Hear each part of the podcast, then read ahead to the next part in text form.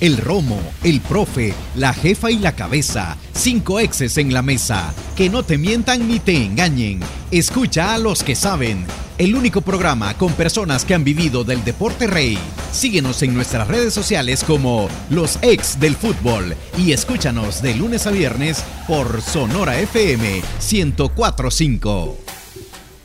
Hola, ¿qué tal? Buenas tardes, bienvenidos a los ex del fútbol en este día miércoles, en donde tendremos un programa muy interesante, hablando de lo que se viene en la próxima jornada número 4 de este fin de semana. Gracias por acompañarnos a través de las diferentes plataformas digitales y por supuesto también a través de Radio Sonora. Don Lisandro, buenas tardes, ¿cómo está? Bien, buenas tardes, alegre verte con ese vestido así, tipo Barcelona. De campeón, de campeón nacional. No, no, es de rojo, es de Barcelona. la cara que hizo. Solo el escudito. así como no lo, había, no lo había visualizado así. Solo el escudito le hace falta. Así es que ya me hiciste sentir bien. Hoy voy a tener una gran participación solo por eso. Eso, profe. Que en realidad siempre me molesta. Es un gusto también de verte con los colores del campeón. Pero diga usted lo que me dijo que parecía. La capitana Marvel. Así, ah, ya ven. Para, para, los que nos gustan los cómics. Eh, buenas tardes amigos, gracias por acompañarnos como siempre. Bueno, una de las incógnitas que había quién iba a tomar eh, el timón de la sub-20 para el torneo que, en el cual seremos anfitriones. Ya está aquí con Ríquez, así que por lo menos una tranquilidad de hay quién eh, va a elegir y quién va a tratar de, bueno, de entrenar a este equipo para ver si, si podemos ser competitivos en el torneo que somos anfitriones. Profe Elmer. Hola, ¿cómo estás, Venimos en sintonía de colores. Venimos uniformados. Emiliano, Lisandro, todos los radioescuchas a través de redes sonoras y las plataformas digitales. Ahora vamos a hablar un poquito de selección. ¿Y cuánto me dijeron? 45 minutos de arbitraje. No es broma, pero vamos a hacer un punteo de lo que de lo que ha dejado el arbitraje en estas jornadas, que luego yo pienso que, como le he manifestado anteriormente, ya a partir de la cuarta jornada se tiene que ver si hay trabajo, si hay seguimiento, si, se están aprovechando las circunstancias que se han generado para tener áreas de mejora significativas en cuanto al rendimiento arbitral. Y también ahí se va a ver reflejado en la cuarta jornada el tema de el trabajo de la comisión de árbitros, si ha dado seguimiento evaluación a los árbitros y si va a designar a los mejores. Y no y romper con ese círculo de aquellas circunstancias que se generaban en torneos anteriores por las comisiones de árbitros en las cuales tenían sus grupos de árbitros preferidos eh, o que consideraban ellos que deberían de ser los designados, más allá del tema de capacidad y rendimiento. Así que ya veremos cómo pinta este torneo para el término eh, de arbitraje, que yo, como lo he dicho también, doy el beneficio de la duda en gran porcentaje porque tienen una comisión de árbitros que inicialmente creo que pueden tener las intenciones de trabajar por el bien del arbitraje. Ya luego el tema de capacidad es aparte, ¿verdad? Pero eso se verá reflejado en el transcurso del torneo. Y hablando de temas eh, de selección mayor, rápidamente se ha confirmado que el partido por la Liga de Naciones contra Estados Unidos será en Orlando, Florida, el lunes 27 de marzo, así lo ha confirmado eh, la selección de Estados Unidos, a las 7.30 será este encuentro. Eh, también hoy termina, por cierto, el primer microciclo de trabajo del profesor Hugo Pérez y también del profesor Cienfuegos al frente de la selección mayor. Hablando de selecciones, como lo mencionaba el profe el profe Emiliano, el técnico Kiko Enríquez ha sido designado como nuevo entrenador de la Selecta Sub-21 de cara a los Juegos Centroamericanos y del Caribe que se van a disputar en junio, San Salvador 2023. ¿Es acertada esta decisión, don Lisandro? mira, fíjate que es una, es una pregunta para mí un poquito difícil, porque yo a Kiko lo contraté para la reserva de la alianza. Y sí me hizo un gran trabajo. Yo pienso que él este, de los técnicos que hay acá, creo yo que podría en este momento posiblemente ser el indicado para hacerse cargo de la selección. Entonces, eh, en mi punto quizás no es no restarle méritos a él, ni mucho menos, ¿verdad? Eh, ni a la misma decisión de la comisión normalizadora en nombrarlo a él dentro de lo que hay acá en el medio pero es que yo pienso que todas las selecciones menores, menores como que no le dan la importancia que tiene. Yo pienso que bien valía el esfuerzo buscar afuera un técnico con la experiencia con la exigencia, este, con eh, la capacidad de un entrenamiento de más alto rendimiento. Estos muchachos lo que necesitan es eso, alguien que venga realmente a enseñarles cosas distintas, a, modernizar sus trabajos, lo que sea. Pero cuando tú llevas un técnico nacional que han dado de un equipo a otro, que, que todos lo conocen, se le resta un poquito de, de la capacidad de, enseñanza o de aceptación de la enseñanza, porque es más de lo mismo, aunque no sea malo. Entonces yo creo que ahí es donde ellos se equivocan, o sea, ellos deberían de haber buscado un, un este, profe Lara, en su momento, ¿verdad? Cuando vino y estamos viendo que en tan poco tiempo el cambio que está haciendo en el equipo, y estamos hablando de alianza, en este momento, como para comparar lo que es el, un profesional que viene de afuera comprometido a alguien que ha andado rebotando equipo a equipo que ya no tiene la misma credibilidad que puede venir alguien que venga de afuera y con esa capacidad, esa experiencia y sobre todo esa exigencia porque yo en todos mis años que he estado como directivo, siempre el problema que yo le he visto al técnico nacional es que es bien cómodo, es bien conformista. Unos más, unos menos, pero en términos generales todos llegan como a una oficina a cumplir un horario y se van.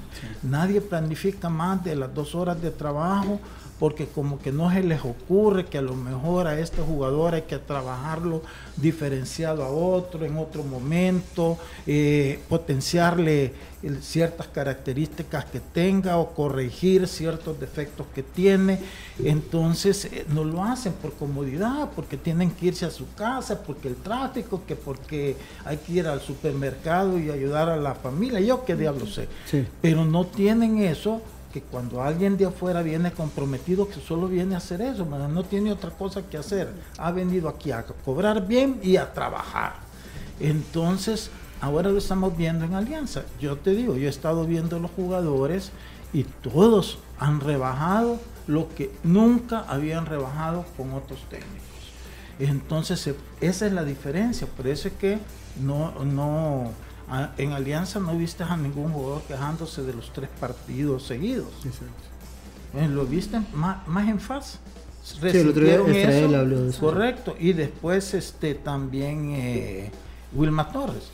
En cambio, Alianza no. Ese es el punto. Entonces, si tú tenés, vas a ser técnico de una selección que realmente va a ser la base a futuro de tu selección mayor, entonces no solo querés ir a sacar un compromiso, querés realmente hacer un trabajo que empiece a dar resultados para los años venideros. Y ahí es donde yo veo que un técnico nacional, por muy bueno que quiera trabajar, no tiene esa exigencia, no, no tiene esa tampoco esa eh, eh, incidencia en la credibilidad de los jugadores porque lo que él les dice ya lo escucharon en otras ocasiones cuando estuvo en otros equipos o ya lo oyó, ya lo oyeron con otros técnicos que la misma idiosincrasia. Entonces, eh, yo hubiera buscado, hubiera hecho el esfuerzo de traer un buen técnico porque el, el futuro todo el mundo habla del futuro, pero el futuro no son los jugadores de 22, 23 años que llegan a la Liga Mayor. el futuro son estos muchachos que los vas a trabajar para cuando lleguen a la Liga Mayor, ya lleguen más preparados. No como ahorita, tú oís que el técnico se pasa quejando de que los jugadores aquí, que los jugadores allá, pero ¿por qué? Porque nadie ha venido, realmente le ha dado seriedad a ese trabajo. El eh, perdón, Lisandro, pero no, cree que esto también puede ser como un nuevo mensaje a futuro, ¿no? De que, porque en teoría lo que pasa con Kiko Enrique es tal vez la primera decisión que toma Mauricio Cienfuegos estando eh, en funciones, ¿no? Porque es alguien de, su confianza total de toda la vida. tiene que ver Mauricio Cienfuegos en esto? que él es parte de, toda esta organización. ¿Él entra a la federación también para eso? No, porque que yo sepa, él es bienvenido como auxiliar técnico de Hugo Pérez, nada más. Pero, pero sí, como auxiliar técnico, pero ellos también ven de Hugo Pérez para abajo porque son los jugadores con los que van a contar a futuro. Que yo sepa ya, no, bueno, podrán tener algo opinar, pero no en las decisiones, no, la decisión ha sido de la comisión normalizadora. Y vuelvo y repito, yo no estoy en contra, o sea, para mí yo le tengo mucho aprecio a, Kiko, el punto que yo estoy hablando va más allá, va sobre una proyección a futuro que necesitas a alguien que tenga esa visión y capacidad de trabajo y compromiso. Yo te voy a poner el ejemplo. Por ejemplo, cuando estuvo el profe Lara, el profe Lara, ¿por qué se fue? El profe Lara se fue molesto por este, las sinvergüenzadas, te lo voy a decir así de, claro, de los eh, directivos de la Federación Salvadoreña de Fútbol de ese momento. De ellos, él se fue, o sea, pasó un incidente en, un, en una gira este, donde iba delegado Emerson Ávila, que ahora está de presidente de FAS, donde eh, eh, vino lo que vio eh, el profe Lara, realmente lo asustó. Y ahí es que él dijo, no, yo aquí no, entonces negociemos y yo me voy. Aquí no tengo yo, y no tanto futuro en cuanto a su trabajo, sino que él no se sentía como que su personalidad, sus principios iban de, acorde al comportamiento de los miembros de la Federación Salvadoreña de Fútbol en ese momento. Se renunció. Y hoy ha venido y mira lo bien que está demostrando su trabajo, independientemente si al final termina siendo campeón o no, que esas son otras cosas. Pero el trabajo que está haciendo con el equipo, en dos meses ya están viendo resultados palpables. Yo te digo, yo cuando veo a los jugadores que he visto de, de Alianza, te asustas de cómo están físicamente. Es otra cosa. Entonces, eso no lo hace un, salvadoreño, pues no, no, tiene la personalidad, no tiene la fortaleza eh, eh, como para que el jugador crea ciegamente que lo que le dice tiene que irlo a hacer. Entonces, este, pienso que se pierde una oportunidad a futuro, no ahorita. Ahorita puede sacar las funciones, Kiko y todo, pero a futuro poder ya entender que realmente a lo que hay que darle importancia son a las elecciones menores, no a la mayor. Los de mayor ya solo están para competir. Por eso es que hace que cuántos meses hablábamos y yo tocaba la, de que hablan de procesos. Es que el proceso no es con la selección mayor. A la selección mayor tú querés resultados. Claro, pero para tener resultados tenés que tener jugadores ya más preparados pero eso no los prepara nadie. Estaba leyendo unas declaraciones de este de Cienfuegos que dice que aquí no se trabajan las bases.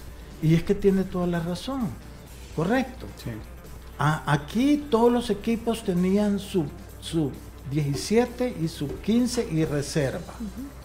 Hasta antes del código. Mirá si lo han vuelto a poner. No, no es una prioridad. Correcto, no les importa. Entonces, hoy medio mencionaron cuando el INDES ofreció la, ayuda, pero eso viene del presidente del INDES, que él sí, hay que reconocerle, tiene ese entusiasmo y esa visión eh, eh, grande, pero los equipos no, los equipos, vení, pagámele y la hago.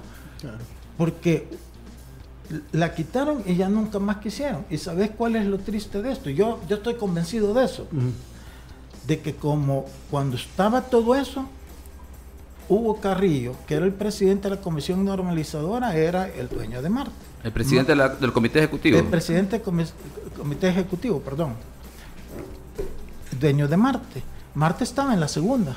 Entonces, todas las exigencias de sub 15, sub 17, eh, reserva. eran para la mayor. Pero todas las lograron hacer. Unos más, unos menos, con pocos recursos, con más recursos, pero todos empezaron a tener las cosas. Pero ya, pues ya, ahora que Marte ya está en la primera, desde entonces él fue el primero en ponerse de acuerdo bien fácilmente para abolir las categorías. O para no presionar para, para volver a reinstalarlas. Sí, porque porque él ya estaba en primera división, entonces ya le iba a hacer ese, ese costo adicional. Entonces el punto es, es cuestión de tomar decisiones. Si ya se tenía antes, si ya se superó lo del COVID, ¿por qué no vuelven a poner entonces esa categoría? ¿Por qué no se trae gente de afuera realmente a trabajar con todos estos jóvenes? Pues yo te digo, Alianza, un torneo, quedó campeón de la mayor reserva 17 y sub 15. Habían buenos jugadores. ¿Hasta cuántos se perdieron en, esa, en ese periodo? A lo mejor uno se pudieron rescatar, no sé, yo ya no estoy, pero seguro que otro montón se perdieron, igual que de otros equipos. Entonces, por eso es que yo siento que si ellos quieren de veras pensar a futuro, tienen que pensar en gente que venga de veras comprometida al trabajo, no otra cosa.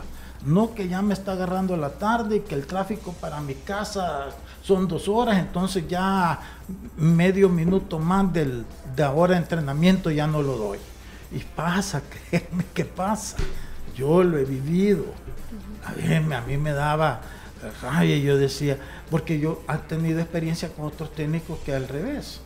Por ejemplo, Milovan, yo bien me acuerdo que a veces después de en la, en la tarde llamaba un grupo de jugadores y se iba a entrenar a las 5 de la tarde y hasta cuando ya no se podía ver paraba los trabajos específicos que quería hacer.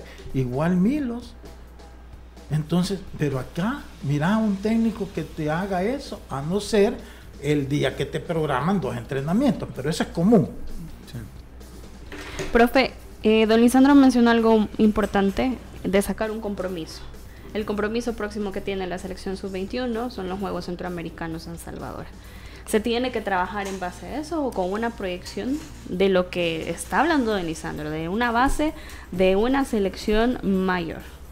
Creo que, que siempre el punto final es la selección mayor, obviamente pero hay un compromiso cercano donde somos anfitriones y obviamente uno quiere ser competitivo. Eh, la, gente va a pedir eso, ¿no? Porque la gente se va a acercar a apoyar al equipo. Entonces creo que lo bueno es que hay una buena base. Eh, los jóvenes que estuvieron en el premundial, eh, hay una buena cantidad de jóvenes cercanos, hay otros que también se quedaron fuera de esa convocatoria que hoy están jugando en primera división y tienen una pequeña experiencia. Entonces creo que a partir de ahí se puede armar un buen equipo. Eh, lo importante no es dar un buen espectáculo, ser competitivos y, como dice Lisandro, que los chicos vayan creciendo en la competencia. Más allá de salir campeón o no. Podés salir campeón de este torneo aquí jugando muy mal y con jugadores que después tal vez no tengan seguimiento. La idea es al revés, ser competitivo con jugadores que tengan seguimiento, con miras a la selección mayor y con proyección y después si lo ganás muchísimo mejor. Pero creo que el objetivo es preparar jugadores para futuro, para las selecciones nacionales. Profe. Eh, e, yo entiendo la idea de Lisandro, pero creo yo que es de contextualizar la situación. Yo creo que este comité regularizador no está pensando más allá de, del año que tendrá de vigencia del mandato de FIFA y posiblemente, posiblemente se extienda como consecuencia de que ellos han manifestado en, otros momentos que las actividades van alrededor de 20, 25%, qué sé yo, del trabajo asignado. ¿Cuánto apostamos que van a pasar más de un año? Yo te lo digo, es mentira. No, no, pero igual, si fuese año y medio, creo yo que la tarea principal de ellos no es automáticamente generar una estructura de desarrollo, sino que va basado más en la parte de estatutaria y a partir de eso generar que lleguen nuevas autoridades con procesos que estén de acuerdo a la normativa de FIFA y a partir de ahí, en teoría, ya será responsabilidad de ellos generar una estructura de desarrollo. Trajeron a, a, a, Cienfuegos, ¿hasta cuándo lo contrataron? Hasta el, entiendo, el 2026. Sí, pero o sea, el punto no es ese, Elmer. El punto es si tú estás convencido que esto hay que empezar a cambiarlo, ya no impide que ellos empiecen a tomar esas decisiones y las dejen ya implementadas. Es que si no, ¿qué pasa si ellos se prolongan dos años? De dos años no van a hacer nada, van a ir solo apagando fueguitos. Son dos años perdidos. Pero es que está vinculando dos situaciones diferentes. No, es que mira, yo siento que todos hemos entendido mal y posiblemente ellos también ellos vienen con unas funciones específicas. Cinco puntos. Pero además el manejo diario de la federación y de las estructuras del fútbol, ese manejo diario es todo esto.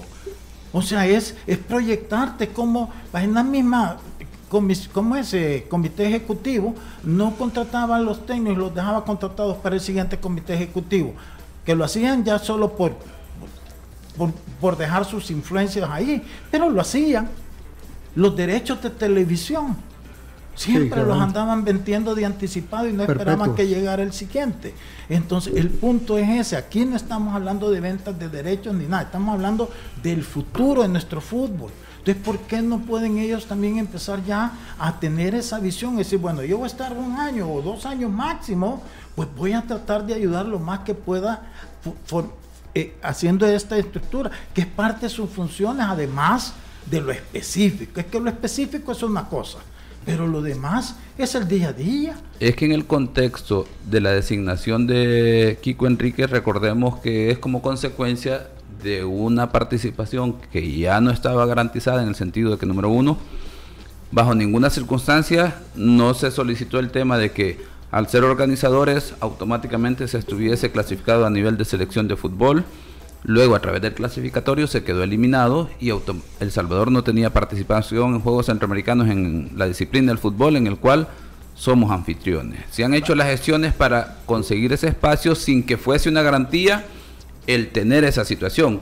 Viene con CACAF como respuesta de esa solicitud, dice, bueno, como este torneo centroamericano y del Caribe no está vinculado a ningún ciclo de los mundialistas que genera FIFA a nivel sub-17, sub-20, Juegos Olímpicos y mayor, da espacio para que pueda abrirse una oportunidad o una plaza para que participe El Salvador como anfitrión y no va a generar que El Salvador resulta que le dieron el espacio, termina campeón y gana una oportunidad más para, para estar, digamos, en la siguiente fase del, clasificatorio olímpico sin que tenga que pasar una fase previa. Sería injusto para todos los que están compitiendo deportivamente. Entonces, en términos de emergencia, el, dicen, bueno, hemos logrado que El Salvador participe porque al final que haya un grupo de seleccionados jugadores juveniles eh, teniendo una participación importante porque genera, genera automáticamente desarrollo. Luego es cómo solventamos esta situación a corto plazo y en este caso pues un seleccionador nacional, Kiko Enríquez, que ya ha estado a nivel de sub-17 en la federación,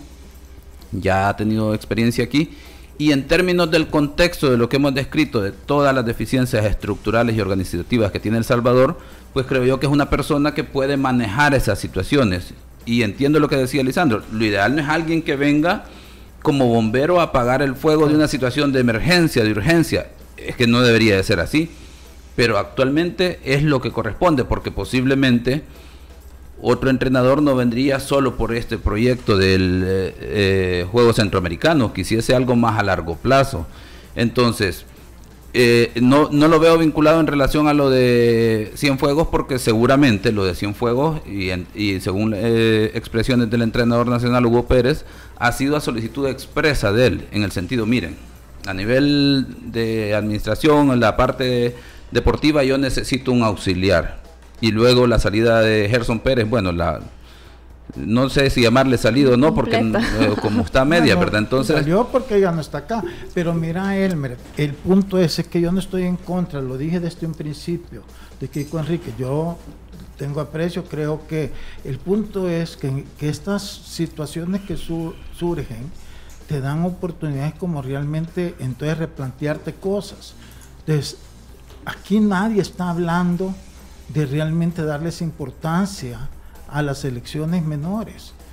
ahorita ya deberían de estar, así como eh, le ampliaron el contrato a Hugo Pérez, le han traído hoy a, Mauricio Sinfuegos, porque entonces déjenlos a ellos y, y, y, replantearte todo lo que son las elecciones menores y traer realmente no un técnico, dos, tres, de una misma escuela que vengan a ayudarte. Así que mientras no hagamos eso, ¿qué les cuesta ya dar la orden, señores, como requisito de inscripción ya para el otro torneo? Este ya comenzó, ya no.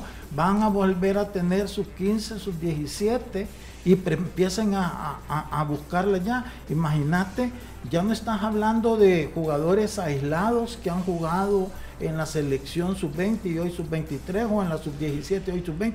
Vas a tener, son dos equipos por 25 jugadores en cada categoría, estás hablando que 600 jugadores más o menos, donde vas a poder escoger para poder tener más, para mejorar eh, la conformación de una selección. Ahora estás limitado a lo, a lo que ya pasó ese proceso, pero de repente te salen jugadores mucho mejores que no lo has visto, porque así es, así pasa en la realidad. Entonces yo estoy aprovechando esto en función de la decisión de, tomar, a, de, nombrar a Kiko Enrique, no en contra de él, ya dije, de lo que hay aquí me parece muy bueno. Yo lo tuve y, le tengo cariño además de eso. El punto es pensando, si vas a empezar ya a querer hablar de procesos, los procesos son ahí, no en la mayor. Ahí es donde se equivoca todo el mundo, que pierde 20 partidos, es que no le dan tiempo al proceso. ¿Qué, proceso es que la selección mayor pierda 20, pierda 20 partidos? Eso es una deshonra, no es un proceso. ¿Qué es lo que nos está pasando ahorita? Porque como no definimos, no clarificamos bien las prioridades, entonces arrastramos cosas para justificar. Entonces yo quiero justificar que mi tiempo de trabajo, es que está el proceso, toma tiempo, sí. Yo estoy seguro que cualquier técnico que venga a la selección mayor va a necesitar su tiempo, pero ya después de dos años y después de 20 derrotas y apenas 3, 4 victorias, ah, pues, ¿dónde vamos?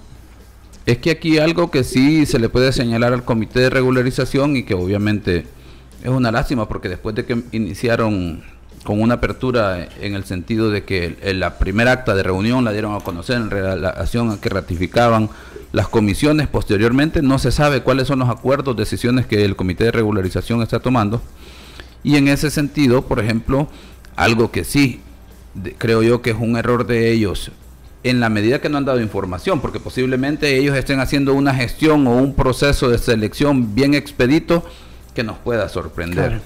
Pero a, falta de información, yo puedo decir que el error de ellos es en este momento no nombrar un director de selecciones, porque ahí podríamos hablar que el director de selecciones podría ser eh, la sugerencia, el planteamiento en relación a qué es lo que se necesita en relación al director técnico de, que va, de la selección que va a participar en Juegos Centroamericanos y del Caribe y enseguida proyección hacia adelante, porque daremos eh, por entendido lo que ellos han manifestado, el Comité de Regularización, el tema de que ellos no han sido gente de fútbol y, muchas cosas las desconocen, por no decir la mayoría de cosas, según la manifestación de ellos, entonces, ¿qué, qué tan importante y urgente es algo que parece que para ellos no tiene esos aspectos el nombrar un director de selecciones porque se podrían apoyar técnicamente para que les dé una opinión en relación a decisiones como estas, por ejemplo, en el sentido, como lo planteaba Lisandro, en la urgencia, sí, de generar un proyecto de desarrollo a largo plazo. Y además de eso, pienso yo que sí hay situaciones a señalar, porque, por ejemplo, director de desarrollo en la federación sí hay, pero el fútbol sala, por ejemplo, después de esta crisis o, antes de la, esta crisis no ha sido reanudado. Por ejemplo, el fútbol sala, que es una de las disciplinas que dependen del fútbol, y ahí uno ve que no hay interés en generar desarrollo en relación a la estructura. Y ahí no necesitan, digamos, la estructura porque ya la tienen, los mecanismos ya los tienen, pero no se están implementando sobre algo que venía en desarrollo, que era el fútbol playa. Si recuerda el, el oyente a través de la radio y las plataformas digitales, se trata de aquel partido que se terminó perdiendo en últimos segundos en fútbol sala en Guatemala, por un gol, eh, me parece que fue un 4 a 3, termina el partido para aspirar a una clasificación de un mundial de fútbol sala. Entonces, si estás a ese nivel en ese momento en una liga que viene en apogeo, ¿por qué cortar esa continuidad? Por ejemplo, cuando ya hay una estructura, hay un director de desarrollo que debería de reactivar casi de carácter inmediato a través de la nueva eh, directiva conformada o la comisión que debería trabajar y reanudar el fútbol sala, por ejemplo. Entonces ahí uno ve que no están consultando a las personas que, que deberían de consultar y meter el pie en el acelerador en aspectos como, por ejemplo, la importancia de un director o coordinador de selecciones nacionales. Vamos a hacer una pausa. Al regresar tenemos llamada telefónica con el técnico del cuadro de Chalatenango, el profesor Ricardo Serrano. Y también, como dijo el profe, el meter más arbitrales tras tres jornadas disputadas de esta clausura. Ya regresamos. Los ex del fútbol. Regresamos.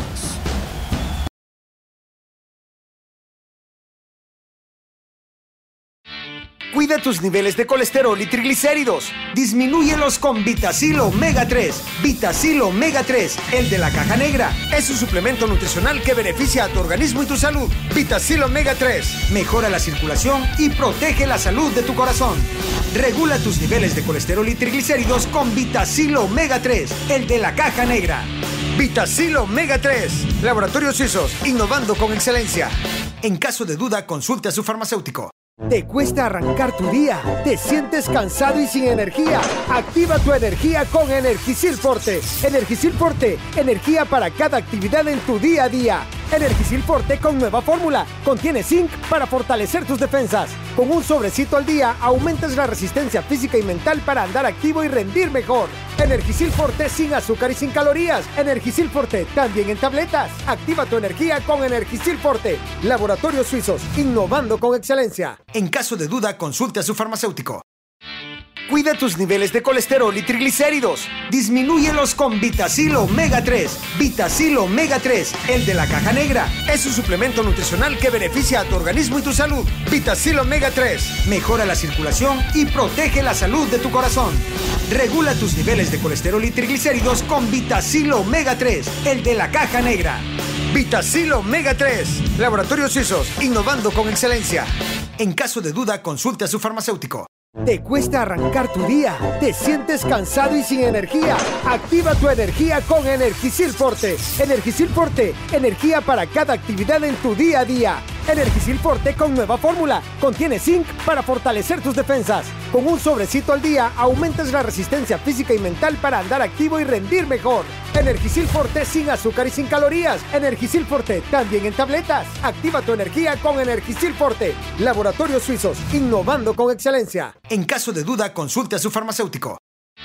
Cuida tus niveles de colesterol y triglicéridos. Disminúyelos con Vitacil Omega 3. Vitacil Omega 3, el de la caja negra. Es un suplemento nutricional que beneficia a tu organismo y tu salud. Vitacil Omega 3 mejora la circulación y protege la salud de tu corazón. Regula tus niveles de colesterol y triglicéridos con Vitacil Omega 3, el de la caja negra. Vitacil Omega 3, Laboratorios Suizos, innovando con excelencia. En caso de duda, consulte a su farmacéutico. Continuamos con los ex del fútbol. Continuamos con más de los ex del fútbol y es importante charlar con uno de los protagonistas hasta el momento en estas tres jornadas disputadas. Estoy hablando del profesor Ricardo Serrano, técnico del cuadro de Chalatenango, que está en una situación de permanencia dentro de la primera división. Profe, ¿cómo está? Le saluda Diana. Bienvenido a los ex del fútbol. Hola Diana, buenas tardes. La verdad, un placer el poder platicar con ustedes relacionado a Chalatenango. Gracias, profe. Lo más importante, lo que a mí me ha generado buenas sensaciones, profe, tiene un grupo joven, eh, se está jugando la permanencia en una situación de descenso. ¿Cómo ha manejado el profesor Ricardo Serrano el grupo? Pues mm, la verdad es, es una papa caliente, la verdad, la, la que hemos agarrado, la que tenemos ahorita, pero nada más motiva el trabajar con estos muchachos, con estos jóvenes que se la están creyendo, un grupo de jóvenes con muchas ganas, con, mucha hambre de, ser protagonistas y de ganarse un nombre en, la primera división, pues creo que eso lo están demostrando partido a partido, si bien es cierto, no hemos sumado como nosotros hemos querido, pero hemos estado cerca de hacerlo y creo que los parámetros que hemos tenido con los rivales que hemos jugado, hemos enfrentado a tres equipos que han sido campeones y que han estado acostumbrados a ser campeones. Entonces, eso nos, nos ayuda como a motivarnos a seguir trabajando fuerte como para poder trabajar en los partidos con los rivales más directos. Hola Ricardo, eh, ¿cómo estás? Lisandro Paul te saluda. Hola don Lisandro, un gustazo escucharlo. La verdad, este, me alegra saludarle. Gracias Ricardo. Mira, yo la verdad aquí he estado eh, sorprendido, pero bien positivamente de cómo el equipo se ha presentado en estos primeros tres juegos. Yo tenía dudas por todos los cambios y que dejaron ir a casi todos los jugadores y básicamente se han quedado con la reserva y jugadores jovencitos, ¿verdad? Pero lo que han jugado estos tres partidos, la verdad a mí me tiene sorprendidísimo en Metapan con un jugador menos casi, casi logran el empate, que hubiera sido un gran resultado. Sacan bien el partido con Santa Tecla y bueno, con Alianza que venía de golear 3 a 0, equipos mucho más armados en teoría, este, con ustedes les costó un montón y un descuido defensivo, pues los agarraron mal parados y les anotaron el gol de, la victoria de Alianza. Eh, fuera de lo que es la parte en sí deportiva que la trabajas y todo, ¿cómo estás manejando también este la parte emocional de que no se te vayan a caer estos muchachos que todos sabemos cuando hemos estado ahí que los jugadores jóvenes, pues sí, por momentos te pueden dar 100%, pero de repente se te caen y es bien difícil levantarlos. ¿Cómo estás trabajando tú esa parte o la has anticipado cuando te llegue un momentito que más allá que si perdés, como perdiste con Alianza, pero el equipo luchó, corrió, trató, pero que de repente puede haber un partido en que realmente eh, se te venga para abajo, estando en último lugar, la presión, ¿cómo has anticipado que vas a manejar eso? Porque yo es cierto, tú usas la expresión papa caliente, pero para mí más que papa caliente es una gran oportunidad que tú estás teniendo también de demostrarte a ti mismo, de demostrarle a la gente que sí se puede hacer un buen trabajo si se hace a conciencia. Es correcto, don Lisandro. La verdad que desde ese punto de vista nosotros lo hemos enfocado justo con esa palabra, como una oportunidad para ambos, para todos, los jóvenes como para el cuerpo técnico, ¿verdad? Y pues este nos estamos apoyando también de otras personas auxiliares que nos ayuden a la motivación con algunas charlas. También es importante que el dirigente eh, esté de cerca de estos jóvenes y que se le cumpla lo que se ha prometido, lo que se ha arreglado, ¿verdad? Eso va a ser muy vital para lo que queremos y por supuesto eh, el trabajo físico por naturaleza los jóvenes lo tienen, pero sí es clave e importante lo emocional, como usted lo decía, y creo yo que esa parte eh, los muchachos están convencidos de que de que sí podemos lograr eh, por lo menos digo yo a los rivales directos a los que están cerca de nosotros porque si bien es cierto estamos en último lugar, pero que estamos mm, a dos partidos prácticamente, si primero Dios así lo quiere, el fútbol y, el equipo, ¿verdad? De enracharnos en dos juegos este y alcanzamos a algunos por ahí que están cerca de nosotros. Entonces los jóvenes se la están creyendo, don Lisandro. Eh, sí me preocupa esa parte que usted mencionaba de saberla manejar es clave. Eh, el aspecto físico, el trabajo de pretemporada fue muy corto realmente y nos ha agarrado incluso ahorita en la competencia y, y no quisiera realmente tener jóvenes lesionados por falta de preparación. Entonces, seguimos trabajando esa parte como que estuviéramos en pretemporada, aunque las cargas altas son los partidos, ¿verdad? Pero, pero sí estamos prácticamente eh, en determinados momentos eh, con el grupo muy enfocado a lo que queremos eh, creo que los extranjeros que han venido y los que tienen un poquito más de experiencia eh, están transmitiendo eso a los jóvenes y los jóvenes a ellos también, porque están corriendo también ellos a la par de los jóvenes y, creo que eso se vio en el partido contra Alianza, pues eh, merecimos quizás a lo mejor un poquito más el resultado, al menos un puntito hubiera sido bueno, pero sí, enfocado en eso, en levantar al grupo y como dije, la motivación también es importante. Eh, estamos como molestos, quizás no, no sé si es la palabra correcta decirlo, pero, pero creo yo que la afición también de Chalatenango está en deuda, ¿verdad? Desde el torneo pasado, creo que los resultados no acompañaron al equipo y la afición aún no responde porque creíamos que con Alianza íbamos a tener más afición, pero ah, al parecer para mi gusto no, no fue así, ¿verdad? Eh, hemos ah, estado acostumbrados que los partidos Alianza y La Paz, el estadio siempre ha estado bastante lleno y en esta ocasión no. Esperamos ir convenciendo poco a poco al aficionado y que se nos acerque a ver los partidos. Mira, este sí, yo creo que en eso hay que ser paciente. Acordate que todo en nuestro país en general el aficionado se mueve en base a resultados, ¿verdad? Entonces eso no debería ser un distractor. Yo siento que que claro, ustedes quisieran tener a su afición ahí, pero si lo siguen jugando como están haciéndolo, poco a poco seguro va a llegar. Ahora, aquí hay dos cosas. Una también que es bien importante. Tú has hablado con la Junta Directiva de la responsabilidad, de la importancia que los mantenga al día estos muchachos. Seguramente la planilla la bajaron bastante, eh, pero entonces es el compromiso de mantenerlos al día para que tú puedas trabajar con ellos tranquilos y no estar con ese malestar de que a pesar de que son jugadores jóvenes que ganan poco y que no les paguen, eso va a ser para mí importante. Tú vas, eh, tenés esa comunicación directa con los directivos para hacerles entender eh, la importancia de eso.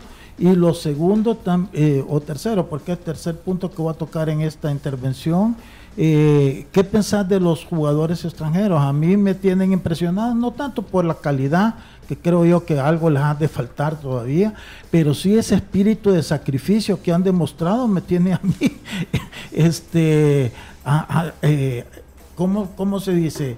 Eh, me alegra ver jugadores que vengan con ese compromiso de correr, de luchar, pelear más allá, que de repente sí pueden tener una calidad que todavía no se les ha visto, pero al menos lo, lo mínimo que están obligados a dar lo están dando 100%. ¿Cómo lo ves y cómo te sentís con ellos? Pues eh, sí, la verdad tenemos muy buena comunicación con los dirigentes. Eh, gracias a Dios el equipo está solvente a estas alturas. Este, eh, la plática que, que tenemos con ellos es muy fluida, muy buena y y en eso creo que, ellos están claros también, ¿verdad? De que la planilla se ha reducido y que lo que se ha ofrecido, lo que se ha arreglado, se le va a cumplir al jugador pues al mes y, y en ese sentido el grupo está creyendo también en los dirigentes porque el estar solamente a estas alturas pues creo que ayuda mucho. En cuanto a, a los extranjeros, la verdad que, que sí, contento con el rendimiento sobre todo de Arboleda, muy, muy bien este muchacho joven, de 22 años prácticamente, Dani Cetre de igual manera. Y bueno, Eder Moscoso que no ha podido debutar, no ha podido jugar por, está padeciendo de problemas de aductores, ¿verdad? Eh, no lo hemos podido todavía ver en un partido ya oficial. Eh, sí lo pude ver contra Aile en un amistoso, ¿verdad? Y llenó un poco las expectativas. Y luego también tenemos a Andrés Hurtado, ¿verdad? Que es un volante 5, un contención, eh, que jugó contra Alianza en los últimos minutos, ¿verdad? Después de la expulsión revertimos el sistema y pues pude verlo, eh, creo que todavía podría dar más, podría darnos más, pero sí contento con ellos porque además de, de creo yo que son buenos jugadores, eh, tenemos un buen camerino ahorita, un camerino bastante sano, bastante joven y eso también creo yo que va a ser básico para lo que queremos, va a ser muy vital para lo que queremos. Eh, eh, los, imagínense que los más experimentados es Leo Mengíbar por ahorita con 21 años. Eh, debutamos a Steven Guerra con 17 años y que hizo un buen partido realmente. Y eso pues nos llena a nosotros de que sí tenemos futuro, pero que también tenemos que asegurar esos puntos importantes como para poder salir de la zona en la que estamos y, estos dos juegos que vienen para nosotros son claves y muy importantes. Eh, buenas tardes, profesor Rano. Le saluda Emiliano Pedroso. Muchas gracias por, por sus minutos. Primero, eh, felicitarlo, ¿no? Eh, la claridad de los conceptos que tiene en un momento, como usted dice, muy difícil para el equipo. No, no, no debe ser nada fácil ser local y agarrar este proyecto. Después felicitarlo por la calidad de, juego que se ve. Obviamente los jóvenes tienen un ímpetu y una fuerza que los hace eh, eso, ¿no? Entregar todo en la cancha. Pero no vemos un equipo para nada que corre desordenadamente, al contrario, vemos un equipo muy ordenado, con mucha dinámica, pero sobre todo que toma buenas decisiones. Eh, cambia la dinámica cuando el rival eh, le genera espacios también. Entonces creo que en ese aspecto eh, creo que también es la claridad de los conceptos que usted tiene en ese momento, que el equipo está funcionando en la medida de lo que se ha trabajado.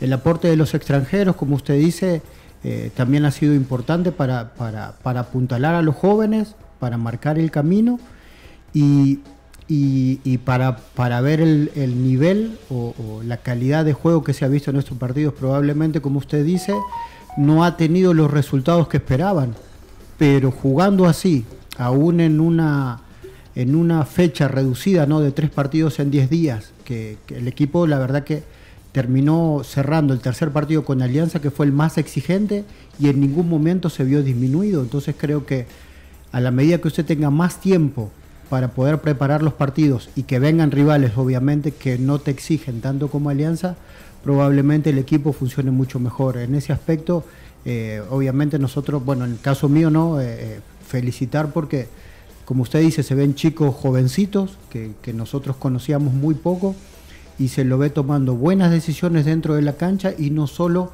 corriendo por el ímpetu de los jóvenes, sino que corriendo con una idea y en busca de un resultado que es el que ustedes tienen la urgencia de encontrar. Así que eh, nada, seguir empujando, ¿no? aplaudir por supuesto y como usted dice también, eh, hacer un llamado a la gente porque eh, el equipo creo que funciona bien. Dice que con la directiva tienen una comunicación fluida, pero en este tipo de, instancias ¿no? en la que están peleando ustedes, creo que el apoyo de la gente sería fundamental. Sí, buenas tardes Emiliano, un gusto saludarte y gracias por tu apreciación ahí. Sí, la verdad es que estamos claros ahí prácticamente con el grupo, en el sentido de que conozco muy bien al equipo, sé los que se quedaron, los que subieron de reserva, yo estuve siempre ligado con el equipo en reserva y eh, en el torneo anterior hacíamos muchos interescuadras con ellos ah. y bueno, con la reserva eh, incomodábamos al equipo mayor, ¿verdad? Entonces a los que subimos creemos que no nos hemos equivocado porque los hemos subido y este eso ayuda en primer lugar a, a conocer bien al grupo. Ahora la parte de ambientación es clave, es importante también porque han venido jugadores nuevos. Debutamos, eh, bueno, Levi ya tenía partido jugado en primera división, pero debutó con nosotros de nuevo.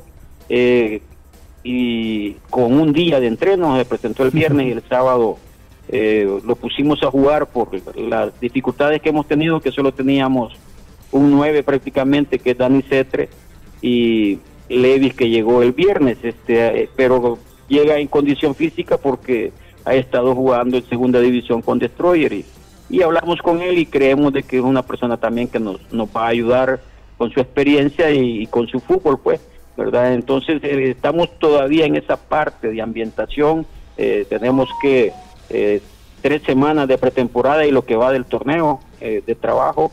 Entonces consideramos que vamos por buen camino, esa es la ruta, yo creo que los jóvenes se la están creyendo de que eh, en determinados momentos el talento no va a alcanzar por sí solo, debe ir acompañado de la lucha, de la energía, de la, de la gana, del deseo de ser protagonistas, ¿verdad?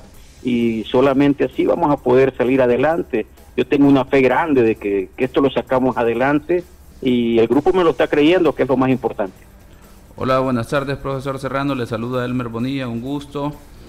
Eh, yo me sumo a esos dos aspectos, a que creo yo que en el caso de Chalatenango sí necesita del apoyo de la afición y precisamente por el hecho de tener un grupo de jugadores jóvenes, que creo yo que ahí está la clave, que, que, que por lo tanto el respaldo de la afición será importante. Luego eh, el tema de la situación de, que, en que esté el equipo en, disputa por tratar de salvar la categoría, creo yo que eso puede ser un, buen respaldo. Ahora, en cuanto al equipo, lastimosamente no pudimos ver ese partido de la segunda jornada que, que Chalatenango ganó. Eh, yo he visto el partido de la jornada 1 contra Metapán y luego el de la jornada 3 contra Alianza, eh, que digamos que terminan perdiendo con la mínima.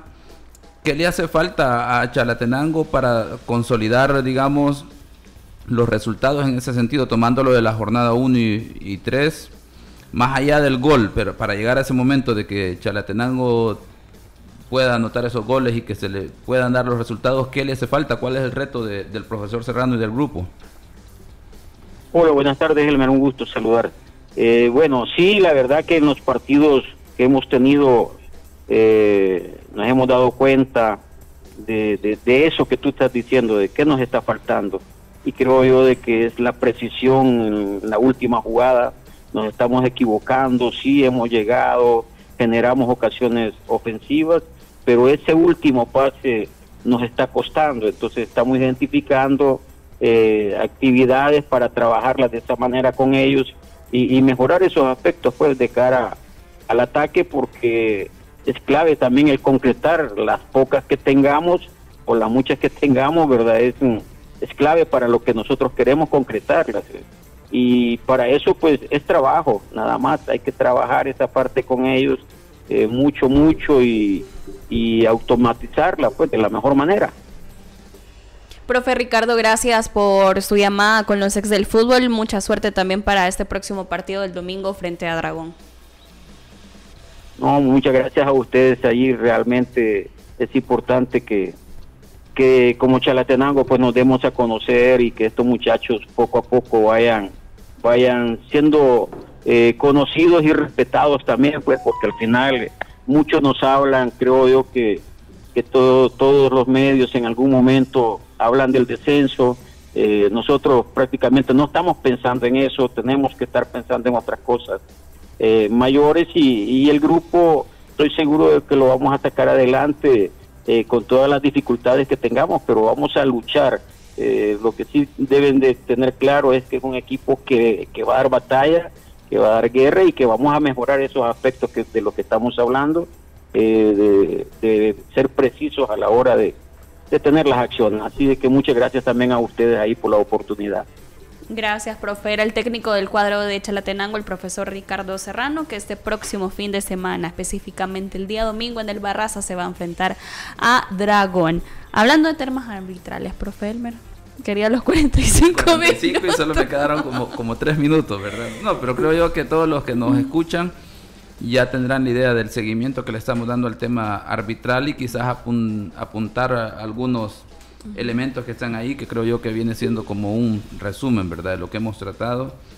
Eh, lo hemos mencionado en toda, en cada una de las intervenciones, el tema de que eh, en el arbitraje hemos visto dos elementos que están presentes, que están tratando de darle continuidad y fluidez al juego han estado estrictos en la parte disciplinaria, dos aspectos que son buenos, son importantes y que le ayudan a, la dinámica de juego, al crecimiento del tema del fútbol. De ahí el tema de las canchas, pues obviamente le juega en contra, pero a los jugadores en ese sentido. Pero ya que los árbitros estén en esa idea, es bueno porque va sumando un elemento. De ahí han habido errores puntuales que no los podemos vincular a tema de mal arbitraje, porque el error va a estar presente en cada uno de los partidos. Lo que los árbitros deben de buscar es minimizar esos errores que terminen condicionando el resultado del partido. Por ejemplo, en el Águila FAS hay una tarjeta, una acción de tarjeta roja que no se da, un golpe en la cara sobre Dostin del número 15 de FAS, que es un error arbitral sin duda, ¿verdad?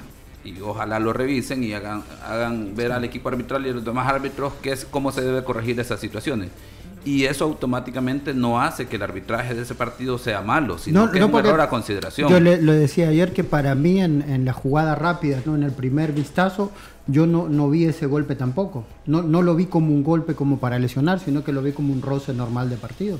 Entonces esas son las tarjetas que si uno tuviese el video arbitraje probablemente lo revisa y se da cuenta que sí, que hay un, contacto en una zona que es peligrosa y más con la sangre que después se vio. Entonces creo que, que, como le decía, para mí no, en el vistazo inicial, para mí no es error arbitral. Tal vez, obviamente, porque yo estoy sentado en mi casa y él tendría que estar más cerca de la jugada, pero esa es una cuestión que, como usted dice, técnicamente tendrían que revisarlo. Sí, eso en ese sentido. Eh, luego decíamos eh, el penal del Platense Santa Tecla, que lo discutimos, que en términos de el impacto en el juego no se le ve a la jugada y si, si relacionamos con el hecho de que están tratando de dar fluidez y continuidad de juego, no hay una relación en esos dos puntos y por lo tanto tienen que afinar eso. O van a sancionar todas esas situaciones o no la van a sancionar. Y eso se llama unificación de criterio y ojalá que lo trabajen. Y de ahí el penal que no terminan sancionando en el 11 Deportivo Metapan, que mencionábamos un árbitro que para mí es un muy buen árbitro, tiene muy buen perfil, que si se acuerda Lisandro, es aquel árbitro que dirigió en Santa Tecla, que por primera vez le dejó muy, buena impresión, el que Raúl Morales, el Calvito, eh, que ha, iniciado dos torneos que decíamos no muy bien, pero ojalá lo trabajen porque me parece que el tema de él es un poco más psicológico de cómo están iniciando los torneos, entonces que se enfoque más y ojalá trabajen así como los jugadores, como hablábamos el tema de Chalatenango, también con los árbitros hay que trabajar la parte psicológica, porque puede ser que el árbitro le, le haga falta confianza en relación a cada designación arbitral. Y luego sí, el reto que deben de tener es el tema de mejorar el tema de control y autoridad en los juegos, que eso es un trabajo más a largo plazo y con estrategias bien definidas que ojalá lo hagan, y el tema de unificación de criterios, que lo mismo que veamos esa sujeción de Platense Santa Tecla, o las van a sancionar o no las van a sancionar, pero tienen que definirse. Y algo que hemos mencionado es el tema de si querés dar continuidad a fluidez de juego, después de que hemos tenido arbitrajes que han sido bien estricto en los contactos, en las faltas mínimas, hay que comunicarse con los equipos a través de sus cuerpos técnicos y los jugadores, o ya sea a través de sus capitanes, a través de charlas, de expresarle los lineamientos bajo los cuales vas a dirigir los partidos, para que no se entienda esa situación de fluidez y continuidad como permisibilidad, de que, que ahora los árbitros están permitiendo que demos, que metamos la pata un poquito más. Eso deben de trabajarlo en términos de comunicación porque va a ayudar a que no hayan reclamos innecesarios, que se piense que el árbitro no le importó la falta, que no la vio o que no está haciendo un buen trabajo. Esos son los retos para, ya, yo pensaría que ya para la jornada 4, porque en teoría deben de haber un seguimiento, evaluación y revisión de la parte administrativa. También eh, la comisión eh, de árbitros ha dado a conocer el acta de sanciones, se las vamos a compartir a continuación. Esto es para la primera para Club Deportivo disciplinaria. La disciplinaria, así es, ha dado a conocer las sanciones. La primera para Club Deportivo Águila, la multa por conducta incorrecta, ingreso y quema de producto pirotécnico infringiendo los artículos. Eh, también hay una advertencia, la reincidencia de la conducta sancionada conllevará cualquiera de las sanciones establecidas en el artículo 12 de acuerdo a la gravedad de la misma con 500 dólares para Club Deportivo Águila, para Club Deportivo FAS. Reincidencia, ingreso y crema de producto pirotécnico o la multa es de mil dólares y lanzamiento de papel contómetro al terreno de juego infringiendo los artículos 23, inciso 2, letra I de las bases de competencia con 300 dólares.